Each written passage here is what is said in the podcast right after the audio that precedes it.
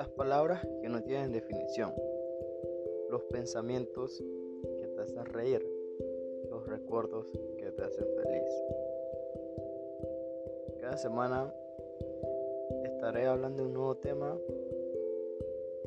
para que me estén escuchando y así llevar un poco de felicidad a ustedes.